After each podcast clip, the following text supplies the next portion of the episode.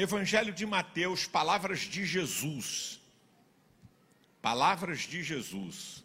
Mateus capítulo 7, versículo 13 e versículo 14.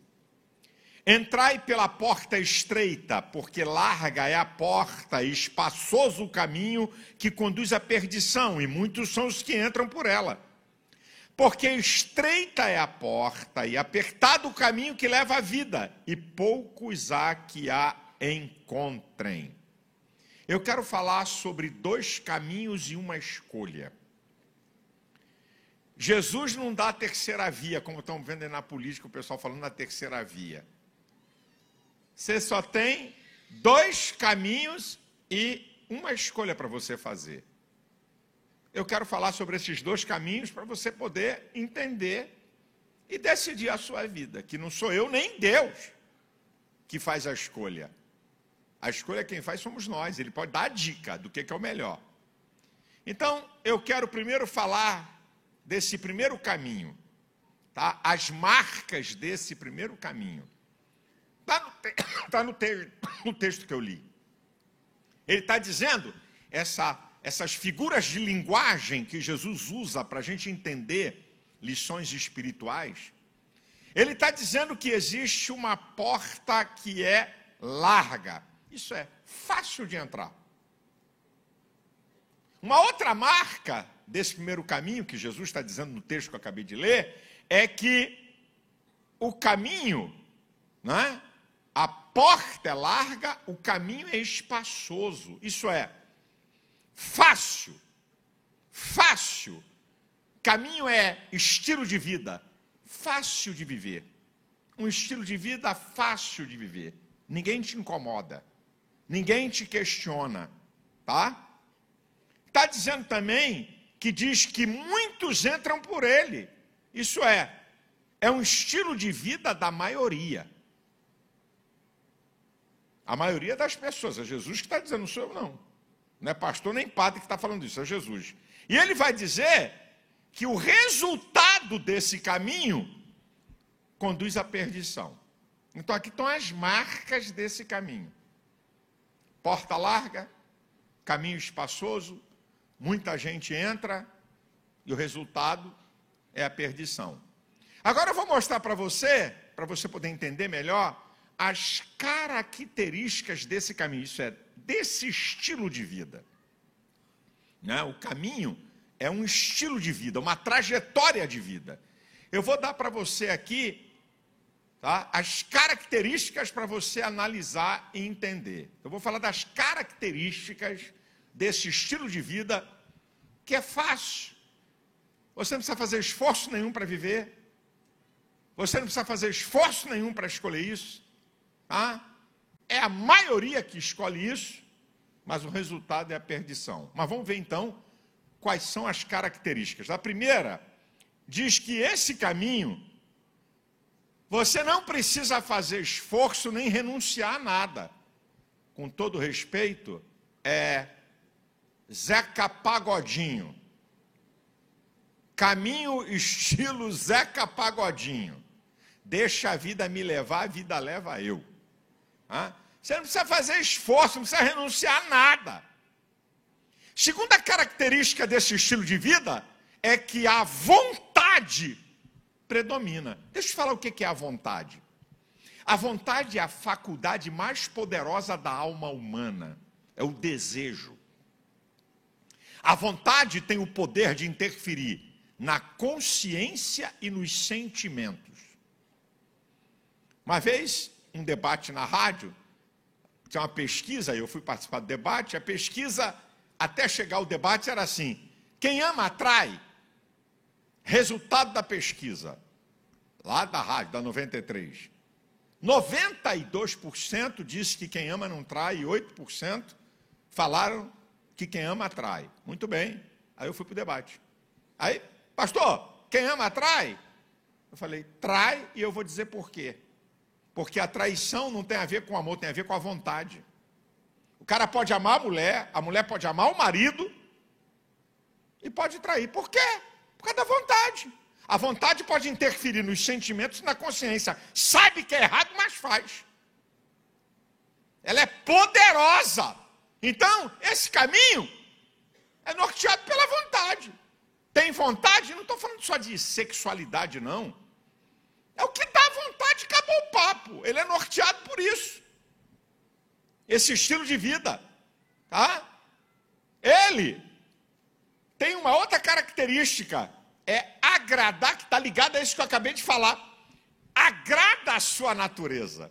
Porque a vontade é a força mais poderosa da alma que vai interferir naquilo que nós chamamos de carne. Carne, não estamos falando disso aqui não, é a natureza humana fraca.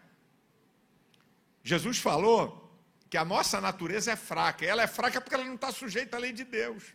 Então, tudo que é da natureza humana é facinho você fazer. É uma outra característica. Uma outra característica que mostra esse estilo de vida é o hedonismo. O que importa é o prazer. Tá? É marcado pelo hedonismo. É pelo prazer. Só queria informar que o cemitério está lotado de gente que estava vivendo só pelo prazer e foi ver o que, é que o prazer fez com ele. Os hospitais também. Está cheio de gente. Né? Me dá prazer encher a cara. Me dá prazer cheirar cocaína. Fumar. Me dá prazer. É o hedonismo. O que vale é o prazer. E vai ver o que acontece como resultado. Me dá prazer fumar três carteiras de cigarro. Me dá prazer. Hã? Me dá prazer me envolver com a mulher dos outros. Depois toma um teco, não sabe por quê. E morre. Vai por aí afora. Então é o hedonismo é uma característica desse estilo de vida. Uma outra coisa, essas coisas são tudo interligadas, é proibido proibir. Vocês estão vendo o que está acontecendo nessa sociedade hoje? O ensino, que eles querem incutir isso até nas crianças. Agora, eu aprendi uma coisa, gente, isso é provado, isso é sociológico. Uma sociedade que não tem limites, ela auto se destrói. Uma sociedade, o homem, pela sua natureza pecaminosa, ele vai se aprofundando na lama com uma força e uma velocidade espantosa. Cadê o Império Babilônico? Tem historiadores, pesquisadores. Cadê o Império Romano? Grandes e poderosos impérios. A base da destruição é isso aqui, é proibido proibir, vamos viver do prazer, cada um faz o que quer. Não tem limite para nada. E o ser humano sem limite, ele vai para a lama. A sociedade se autodestrói. Não pode proibir nada, cada um faz o que quer. Você não pode falar contra nada. E aí te rotulam logo, fundamentalista, retrógrado. Isso aqui é uma característica, sabe? Uma outra coisa, uma característica desse estilo de vida é a coisificação do ser humano. Olha o que nós estamos vendo hoje no mundo. Plantas e animais valem mais do que ser humano. Escute, não é para você fazer, mas é uma brincadeira para você entender. Se um cachorro te morder, bata no dono. Porque você responde em liberdade. Porque se bater no cachorro, pode pegar seis anos de cadeia. Parece piada? Mas não é piada, não. Uma sociedade que se defende o aborto na maior cara de pau, se protege passarinho, se protege peixe, se protege baleia, se protege cachorro, se protege capim. Mas o ser humano é coisificado, é uma coisa como outra coisa qualquer. Isso chama-se a coisificação do ser humano. Como se um ser humano valesse mais do que outro. O embrião não pode se tornar outra coisa a não ser pessoa, ele já é pessoa em essência. Nenhum corpo vivo pode se tornar pessoa se já não for em essência. Hã? Isso é o massacre dos poderosos sobre os indefesos. Mas nós estamos vendo essa sociedade, gente. Esse é o estilo de vida do caminho fácil. E a última característica que eu escolhi é essa aqui. Tudo é relativizado, nada é absoluto. Se tudo é relativizado, você não tem que prestar conta com alguém superior sobre suas condutas morais, sobre suas escolhas. Então, se tudo é relativizado, você é Deus. Se você é Deus, você tem sua escala de valores e lasque-se, dane-se quem não gostar. Porque você não tem que prestar conta a ninguém. É a relativização das coisas. Nós estamos vendo isso. Tudo é relativizado, não tem nada absoluto. Hã? Tem nada absoluto. Inclusive, eles querem fazer isso dentro da família. Relativizar a autoridade dos pais. Fedelo, é desse jeito, disse a irmã ali. Fedelho querendo mandar em pai. Não pode dar palmada. Eu pergunto aqui, quem é que não ganhou uma boa correada na vida? Hum, já estão balançando a cabeça, né? Eu, como fui um garoto comportado, apanhei pouco. Certo, mas apanhei pouco, mas apanhei. Ah, meu irmão mais velho. Hum, tá me assistindo, deputado Samuel Malafaia? Esse tomou pau com força, porque era peralta demais. E ele, rapaz, ele tinha uma vocação para deputado desde garoto. Vou explicar para vocês, estou entregando ele agora, se ele estiver me assistindo. Olha só. Uma vez esse cara, e ele sempre foi muito inteligente, estudioso. Teve uma prova no colégio, ele estava no ginásio, naquela época era ginásio. Uma prova de matemática e ele, na molecagem, não estudou. Aí ele bolou um plano: estourar um cabeção de nego dentro da sala, naquela época da repressão militar, e dizer que era uma bomba, um atentado. E aí ele foi, soltou o cabeção de nego, Bum, é bomba! O nego voou, pulou, um recuaram, chamaram na época o DOPS. Aí eu me lembro, era garoto, sete, oito anos, aí Samuel chega em casa, meu pai diz, o que, é que aconteceu com você que está chegando cedo? É, pai, estouraram um cabeção de nego lá, e a prova foi transferida. Muito bem. No outro dia, meu pai é chamado. E porque meu pai é oficial da Marinha, na época que os militares estavam por cima da carne seca, olha a encrenca que ele ia arrumar se meu pai não fosse isso. Aí meu pai é chamado e ó, foi seu filho que estourou aqui um cabeção de nego. Aí, meu irmão, meu pai volta.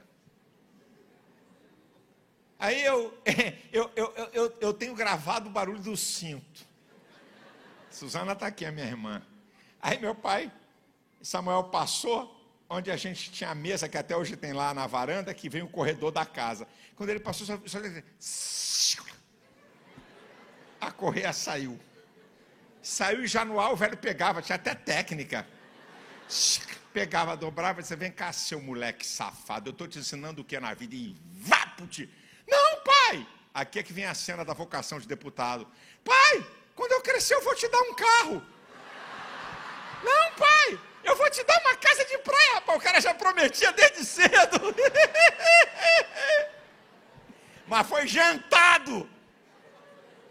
Ah, hoje é um homem de bem. Eu pergunto: olha que sociedade é. A inversão de valores. Filho manda dentro da, da casa dos pais. Você não pode tocar em nada. Não pode dar uma chinelada. Eu estou mostrando a vocês.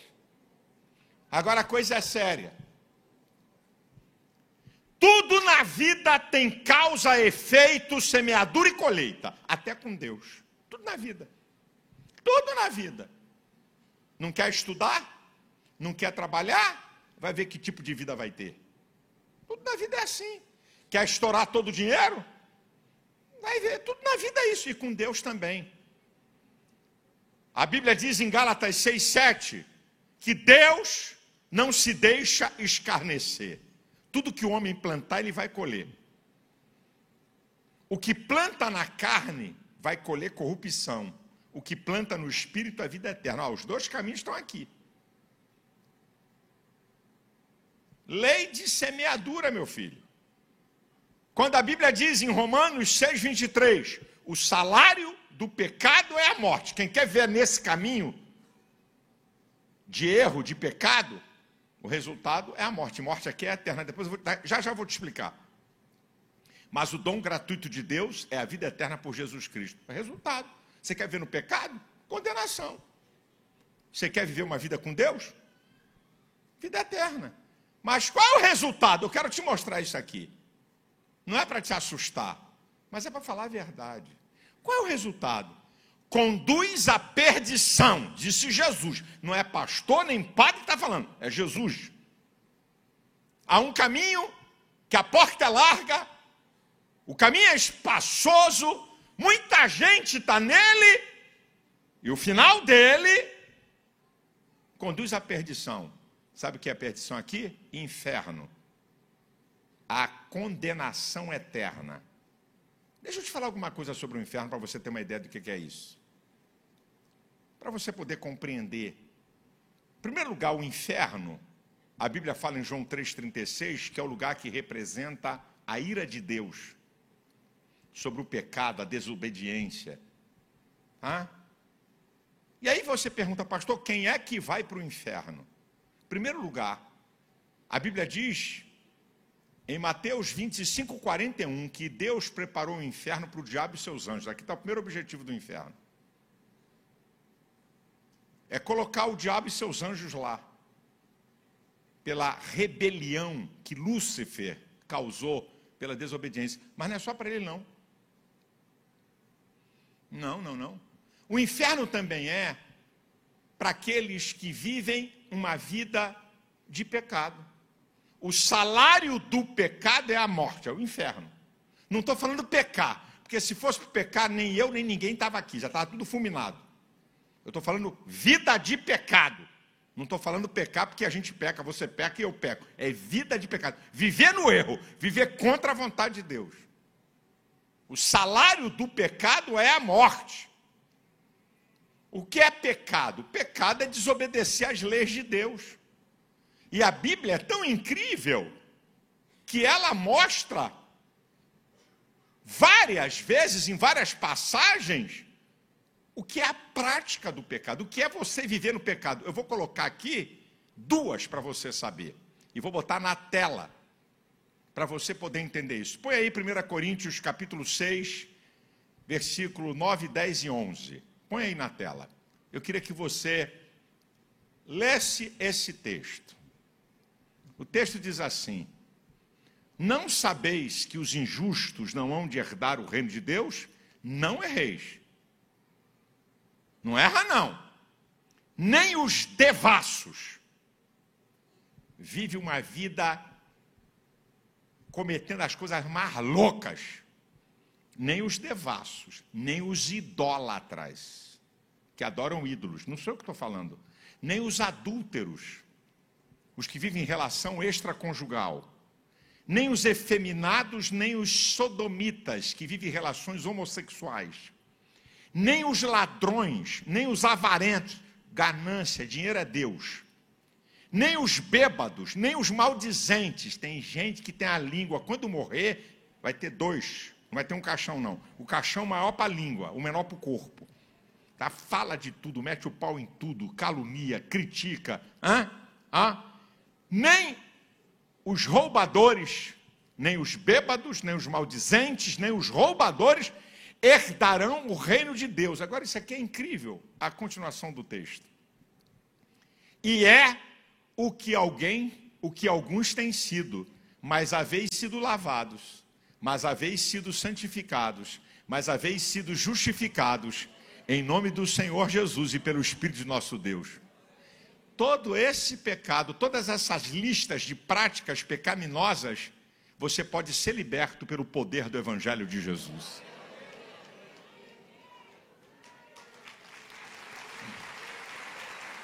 Agora tem uma outra.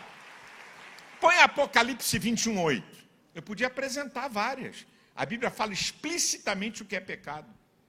Ah, mas quanto aos tímidos, não está falando de estilo de jeito de pessoa. Eu vou dizer o que é tímido aqui. Pessoas que conhecem o Evangelho, conhecem a palavra, até vêm para a igreja, mas nunca tomam uma decisão de entregar sua vida a Deus. Tímidos, incrédulos. Não acredito, não. Não creio em Deus, não creio nada disso aí, não creio nada de Jesus, de salvação, de vida dentro do inferno, não creio nada, não. Mas quanto aos tímidos, aos incrédulos, aos, olha, os abomináveis, olha de novo aí na lista. homicidas que provocam a morte de pessoas, aos que se prostituem. Aqui é todo tipo de pecado da área sexual, isso é relações ilícitas. Que a única relação lícita na Bíblia é do casamento. Está aqui, ó. Aos feiticeiros, precisa falar? Precisa explicar? Não, né? Olha aí de novo, os idólatras, estão eles aí de novo. Não sou eu, não. Não estou acusando ninguém. Mentirosos. A sua parte será no lago que arde com fogo e enxofre, que é a segunda morte. Está aqui falando do inferno. Aí você pode tirar da tela. Um fala, não vai herdar o reino, que é a outra lista. não erreis. Se você viver nessa prática, você não herda o reino. Se você não vai herdar o reino, só tem dois caminhos, é porque você vai para o inferno. Aí você pergunta uma coisa, né? Então o inferno é para quem vive na prática do pecado. O inferno não é só para o diabo, é para quem vive na prática do pecado e para quem vive uma vida de impiedade, afastado de Deus, longe de Deus, nós encontramos no Salmo 9, versículo 17: os ímpios serão lançados no inferno e todas as gentes que se esquecem de Deus. Mas quem vai também para o inferno? Quem não crer que Jesus Cristo é o Senhor e Salvador. Foi Jesus que falou em João 3,18. Quem nele crê tem a vida eterna. Quem não crê não verá a vida, porque já está condenado. E aí você faz uma outra pergunta, pastor, como é que é o inferno? É um monte de capetinha lá, está te aguardando aqui. É, você acha que é isso? Eu vou dizer como é o inferno, para você ter uma ideia da, da brincadeira. Primeiro, um lugar de sofrimento inimaginável. Foi Jesus, olha, olha o que eu estou mostrando para você. Não foi Pedro, não foi Paulo, não foi Maria, Jesus falou. Em Mateus 25, 30, dizendo que o inferno é lugar de pranto e ranger de dentes. Segunda característica do inferno, lugar de sofrimento eterno, Apocalipse 20, 10. Terceira característica do inferno, essa aqui é interessante para você entender. Jesus de novo. Jesus em Mateus 10, 28 diz assim: Nós não devemos temer aqueles que matam o corpo, mas aquele que lança o corpo e a alma no inferno. Olha o que, Jesus está dizendo. A alma, a alma humana, que é responsável pela vontade, sentimentos, inteligência e percepção de existência. É a alma. Você sabe quem você é? É a tua alma, através da tua mente. Então, quem for lançado no inferno, vai saber que está no inferno, vai saber por que está no inferno, sofrimento em sã consciência. Uma vez um amigo meu, um cara executivo de uma empresa, falou: Pô, Malafaia, depois que eu morrer, pode Deus me botar no inferno que eu vou fazer um. Eu gosto de pagode. Vou fazer um pagode com os capeta lá. Eu falei: É, filho, é que você não sabe o que você está falando. Porque o inferno é um lugar de sofrimento eterno em sã consciência. Mas tem mais uma característica como é o inferno. Segundo a Pedro 2,17, que é um lugar a escuridão das trevas. Ué, é redundante. Se é trevas, já é escuridão. Mas por que a redundância? Lugar de densas trevas. Sabe o que, que significa isso? Que o indivíduo que for lançado no inferno não vai sofrer junto de outro. Está quente aí, tá. Ai, meu, tá doendo, tá doendo, tá, ai, tá doendo, tá doendo, não. É, sofrimento em solidão você não vai ver ninguém que está no inferno. Você não vai compartilhar sofrimento. Você vai ouvir urros, você não, desculpa, por favor, não quero que ninguém. Quem for lançado lá vai ouvir urros, gritos, mas não vai compartilhar. Eu estou te mostrando aqui. Eu estou dando para você, porque eu não posso te enganar, queridão. Eu tenho que falar a verdade da Bíblia para você. Isso vale para mim. Olha, eu queria dizer que essa mensagem é só para vocês, viu? Eu estou isento, já estou aqui com salvo-conduto para o céu. Eu sou pastor, vocês que se lasquem. Porque isso não é para mim. Ah, ah, ah, é tanto para mim quanto para você, e pior, para mim é mais pesado. Hum? Porque quem tem a função de instruir, de dar direção, de guiar o povo de Deus, a exigência é maior. Só para você ter uma noção. Então eu mostrei para você as marcas desse estilo de vida, que é da maioria, que é fácil viver, as suas características e o resultado. Agora eu vou para o segundo estilo de vida, para você poder pensar o que é que você quer. Porque não vai ter terceira via e nem você vai ficar no meio do caminho. Olha aí, ó. Tu não vai nem para o inferno nem para o céu, vai ficar aqui no meio do caminho. Me deixa aí no meio do caminho aí, Deus. Eu fico só olhando dos dois lados. Eu não quero nem a felicidade do céu e nem o sofrimento do inferno. Dá para quebrar meu galho e me deixar no meio do caminho? Eu fico aqui, no meio do caminho. Nem lá, nem, nem acolá. Não tem em cima do muro na vida. Agora vamos ver a característica desse segundo caminho. É Jesus que está dizendo, não sou eu. Ele está dizendo, e ele está dando a sugestão, ele não está mandando, ele dá a sugestão. Entrai pela porta estreita. Entrai pela porta estreita. É difícil de entrar, mas não é impossível. É a primeira marca. É difícil, é estreito. Hum. Não tem nada a ver com peso, nem com tamanho. A dimensão aqui não é física, é espiritual. É apenas uma força e uma figura de linguagem para você entender. Você pode ser magrinho, enxutinho, mas o caminho ou é largo ou é estreito. O texto está dizendo que é estreito e é apertado. Não é fácil viver esse estilo de vida. Eu não vim aqui te enganar. Não é fácil. Terceiro, poucos são os que entram. É o caminho da minoria. Ai, pastor, eu oro para Jesus salvar toda a humanidade. Ora para pregar o evangelho para toda a humanidade. Porque Jesus não salva por determinação de soberania, mas pela escolha se você quer submeter a ele ou não. Então, olha aqui, ó. Aqui é o caminho. Não é fácil entrar. Não é fácil viver. É o da minoria. Mas qual é o resultado? Conduz a vida. Vamos ver as características desse estilo de vida. Porta estreita, caminho apertado, poucos são os que entram, mas conduz a vida. Vamos ver.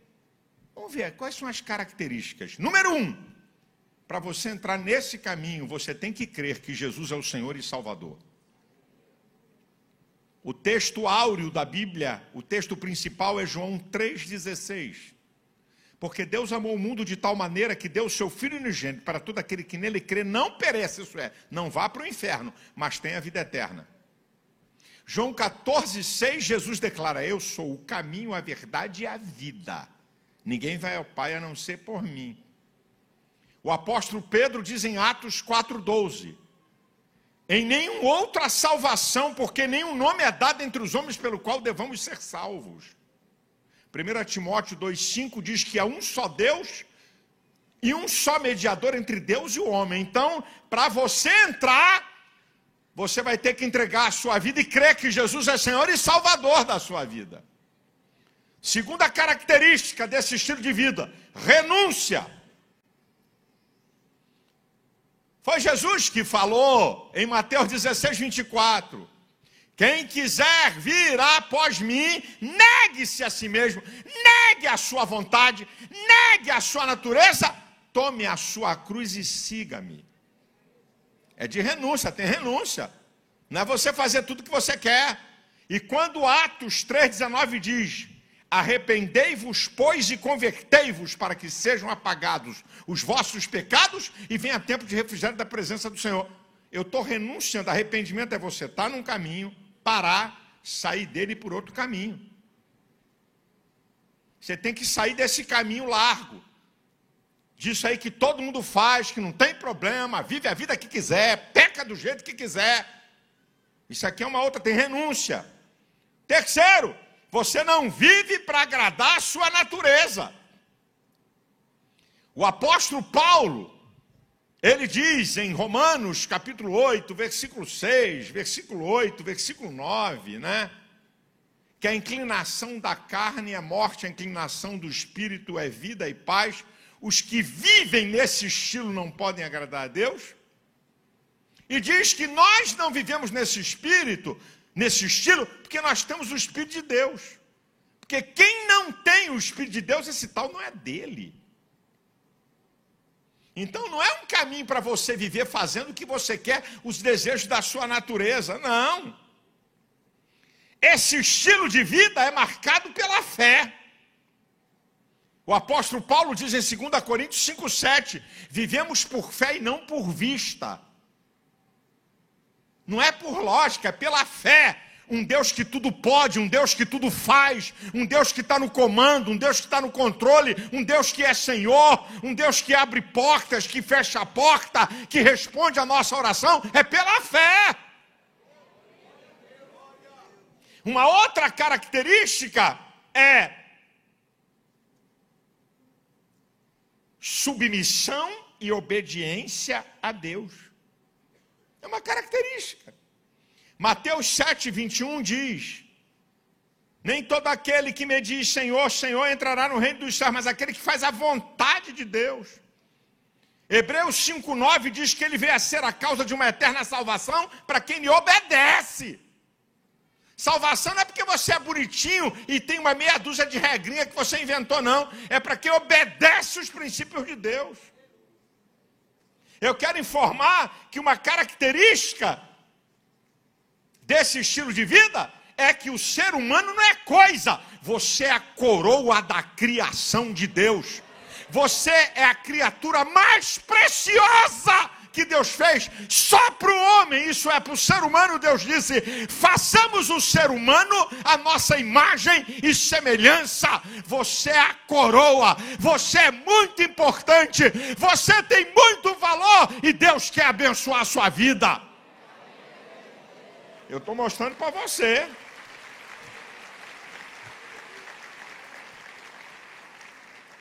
Esse estilo de vida crê que existe um Deus absoluto, e se você crê que existe um Deus absoluto, você vai dar conta a Ele.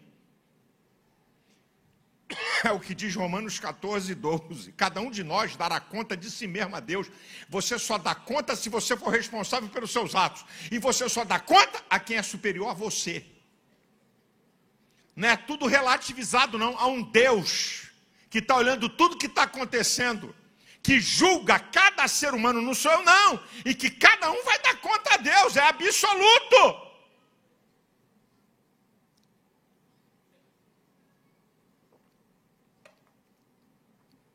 Qual é o resultado desse estilo de vida?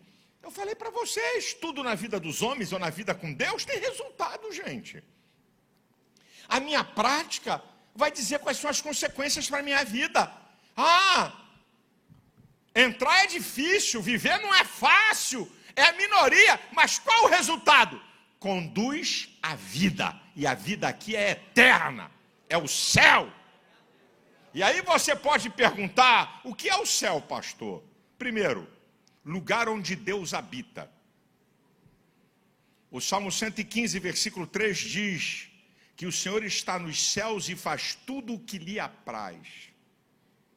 O Salmo 103, versículo 19 diz que o Senhor tem estabelecido o seu trono no céu e o seu reino domina sobre tudo. O céu é o lugar onde Deus habita. E aí você pode perguntar, não é? é como é que é o céu? Que lugar é esse? é um lugar onde quem for para o céu vai viver em estado eterno e absoluto de felicidade, perfeição e glória. Quando você lê Apocalipse 21, do versículo 1 ao 7, que eu vou sintetizar aqui, ele está dizendo sobre o céu: e Deus limpará dos seus olhos toda lágrima. Lá não vai haver dor, não vai haver pranto, lá não vai haver morte. É o céu. Vale a pena você pagar o preço. Coisas grandes e melhores na vida tem que pagar preço, meu querido. Quando o apóstolo João, em 1 João 3,2, diz: Amados, agora somos filhos de Deus, e ainda não é manifestado o que havemos de ser, e quando ele se manifestar, nós vamos ser semelhantes a ele e nós vamos ver como ele é. Você vai ter uma semelhança da natureza transcendente de Jesus. Hã? O que é o céu? É o lugar onde você vai viver eternamente com Deus. Foi Jesus que falou em João 14: Não se turbe o vosso coração, crede em Deus e crede também em mim. Na casa de meu pai tem muitas moradas. Se não fosse assim, eu não vou teria dito: Vou preparar lugar, e se eu for preparar lugar, eu vou voltar novamente para levar vocês para onde eu estiver, estejais vós também.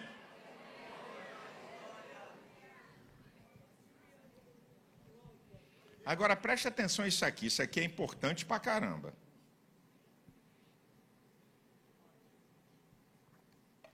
Eu saio do púlpito, quando eu prego, eu gosto de pensar o que as pessoas estão pensando e questionando o que eu estou falando. Então, agora eu vou sair do púlpito e vou ficar aqui em qualquer lugar daqui para você entender isso. Se eu estou ouvindo alguém pregar o que eu estou pregando, e se eu estou sentado onde vocês estão, vem uma pergunta. Pastor, ok, tem o céu e tem o inferno. Hã? Se eu sou um amigo visitante, se eu sou uma pessoa que eu estou em busca da verdade, não estou falando para quem já crê, não. Eu faria o seguinte questionamento: não voltou ninguém do inferno aqui para falar.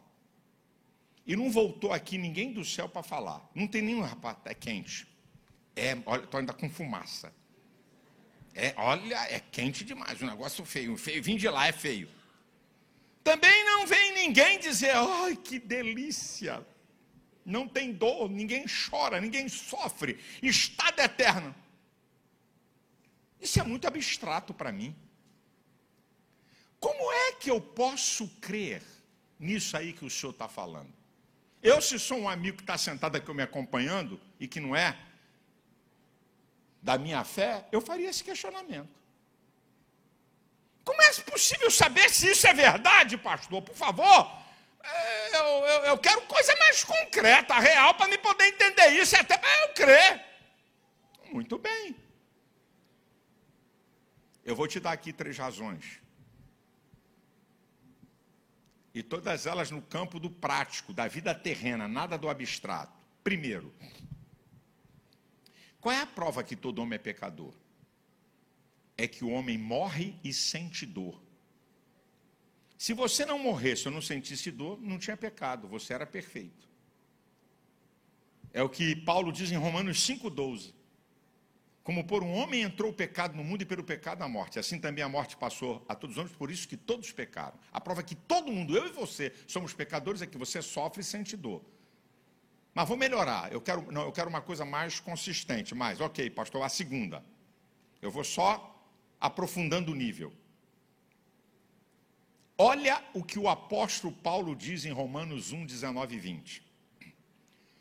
O que de Deus se pode conhecer, neles se manifesta porque Deus o manifestou. Escute isso. As coisas invisíveis, desde a criação do mundo, como o seu eterno poder e a sua divindade, claramente se veem e se entendem pelas coisas que estão criadas para que os homens fiquem inexcusáveis. O que é que Paulo está dizendo? A natureza é uma prova que Deus deixou da sua existência. Deus não vai se manifestar você, Ei, eu sou Deus, hein? Não, Deus não está preocupado com isso, não. O que o apóstolo Paulo está dizendo, que Deus deixou o universo como uma prova da sua existência, porque nenhum ser humano, nem ninguém é capaz de criar uma natureza. Você, se eu chegar, eu ri, que uma vez eu fiz isso com um cara, eu, eu, eu quando era garoto, evangelizava de madrugada em Copacabana, sexta-feira. Está aqui o Fernando, pastor Fernando, que a gente fazia um trabalho com jovens. Aí um cara veio para mim no meio lá de três horas da manhã, lá na Nossa Senhora de Copacabana. Aí o cara, não, mas eu, Deus, eu, eu não acredito, eu não aceito, bababá, bububu, ppp, popopó. Ah, a natureza, é, a natureza que é Deus, eu não sei quem começa a falar. Aí eu virei e disse assim, eu estava com o relógio, né? Aí eu disse assim, você sabia que esse relógio apareceu aqui no meu pulso? E ele caiu na minha, que eu falei assim, eu choquei ele. Não! Aí eu falei, ah, não, né? Quer dizer que uma porcaria dessa você tem entendimento que alguém construiu, eu comprei e botei no meu pulso. Você quer explicar o mundo por quê? Que apareceu do nada as leis do universo. As fenomenais leis que governam o universo. Quem sustenta o universo, sustentando todas essas coisas pela palavra do seu poder. O universo é uma prova da existência de um ser superior. Mas agora eu vou para a terceira.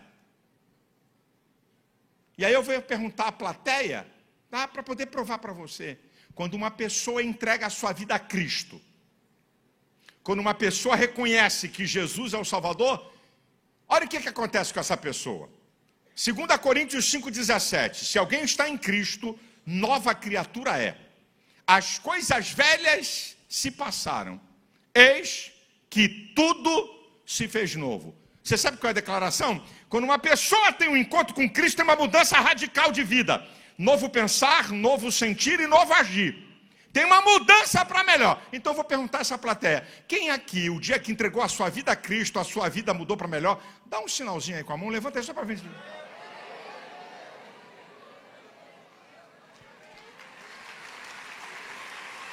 Eu já não estou no abstrato, eu estou no concreto. Vou para a segunda, é do concreto, é do real da vida. Porque eu posso crer nas coisas eternas que não vejo. Porque ele deixou aqui na terra coisas práticas para mostrar. Isso aí é para você saber que tem um outro mundo. Jesus falou em João 8, 32 e 36. E conhecereis a verdade, e a verdade vos libertará. Se, pois, o Filho vos libertar, verdadeiramente sereis livres. Eu vou só entrar na área de libertação. Quantas pessoas aqui já foram dominados por bebida, por cigarro, por droga, por cocaína, por vida devassa, imoral, e hoje são libertos desse lixo. Levanta a mão aqui. Quem já foi pelo Evangelho? Tá aí, eu tenho um monte de gente com a mão levantada. Jesus faz uma declaração em João 10,10. 10. Eu vim para que tenham vida e a tenham em abundância. Vida abundante não é que você não tenha luta nem adversidade, é você interferir nas circunstâncias da vida, ter alegria de viver, ter paz, hein? ter prazer de viver. Ei, o dia que você entregou a sua vida a Cristo, isso é uma realidade para você? Apesar de lutas e adversidades, você tem prazer de viver, você tem alegria de viver. Aquilo que Jesus disse, eu dou a minha paz, não como o mundo dá. Você tem paz aqui dentro. Paz não é ausência de guerra.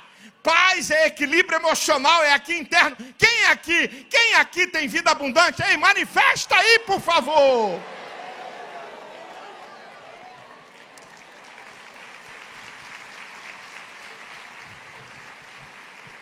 Agora, essa prova aqui, você só vai poder experimentar se você entregar a sua vida a Ele. Foi quando Jesus declarou em João 14, 16 e 17: Eu vou enviar um outro consolador, para que fique convosco para sempre. O Espírito de verdade que o mundo não pode receber, porque não vê nem o conhece, mas vós o conheceis porque habita convosco e estará em vós. Quando você entrega a sua vida a Deus, o Espírito de Deus passa a habitar em você. A presença, a presença, a presença do grande Deus na sua vida. Ei, ei pessoas aqui vazias, Hã?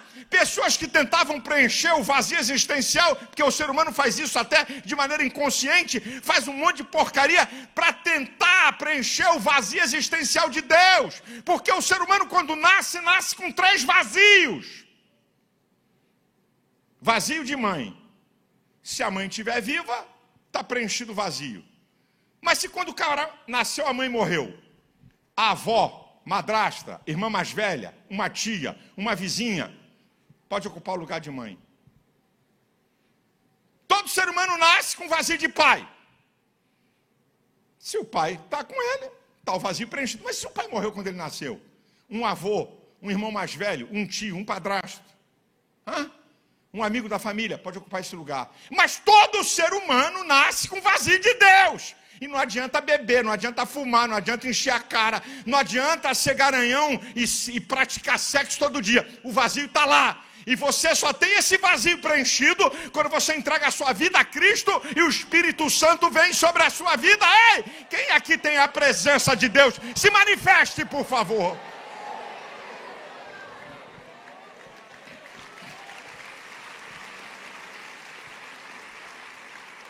Eu encerro a minha palavra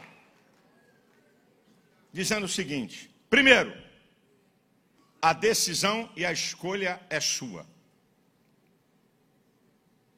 não é de Deus. Ele só dá a dica. Entrai pela porta estreita, porque larga é a porta, espaçoso é o caminho. Muitos entram por ele, mas conduz à perdição. Estreita é a porta, apertado o caminho. Poucos são que encontram, mas conduz à vida. Quem decide é você. Agora, deixa eu te dar uma outra dica para você. A escolha é nessa vida. Não, depois que eu morrer, eu já vou deixar contratado. A minha família vai acender vela para iluminar minha alma. Ou eu vou entrar num outro karma. Alguém que vai vir para purificar o que eu fiz. Significa então que você não é o que você é, você é alguma coisa que já foi e não sabe o que vai ser. Dá até para ficar confusa a identidade. Porque você não é o que você é. Você é alguma coisa que você já foi. Ei, só que a vida não é assim, não. Você é a coroa da criação de Deus. Você é uma pessoa criada por Deus e você não está aqui pagando o pato de outro que fez alguma besteira em uma vida atrás. Você tem que entender isso, meu querido. A escolha é feita aqui na vida. Hebreus 9, 27 diz que é o homem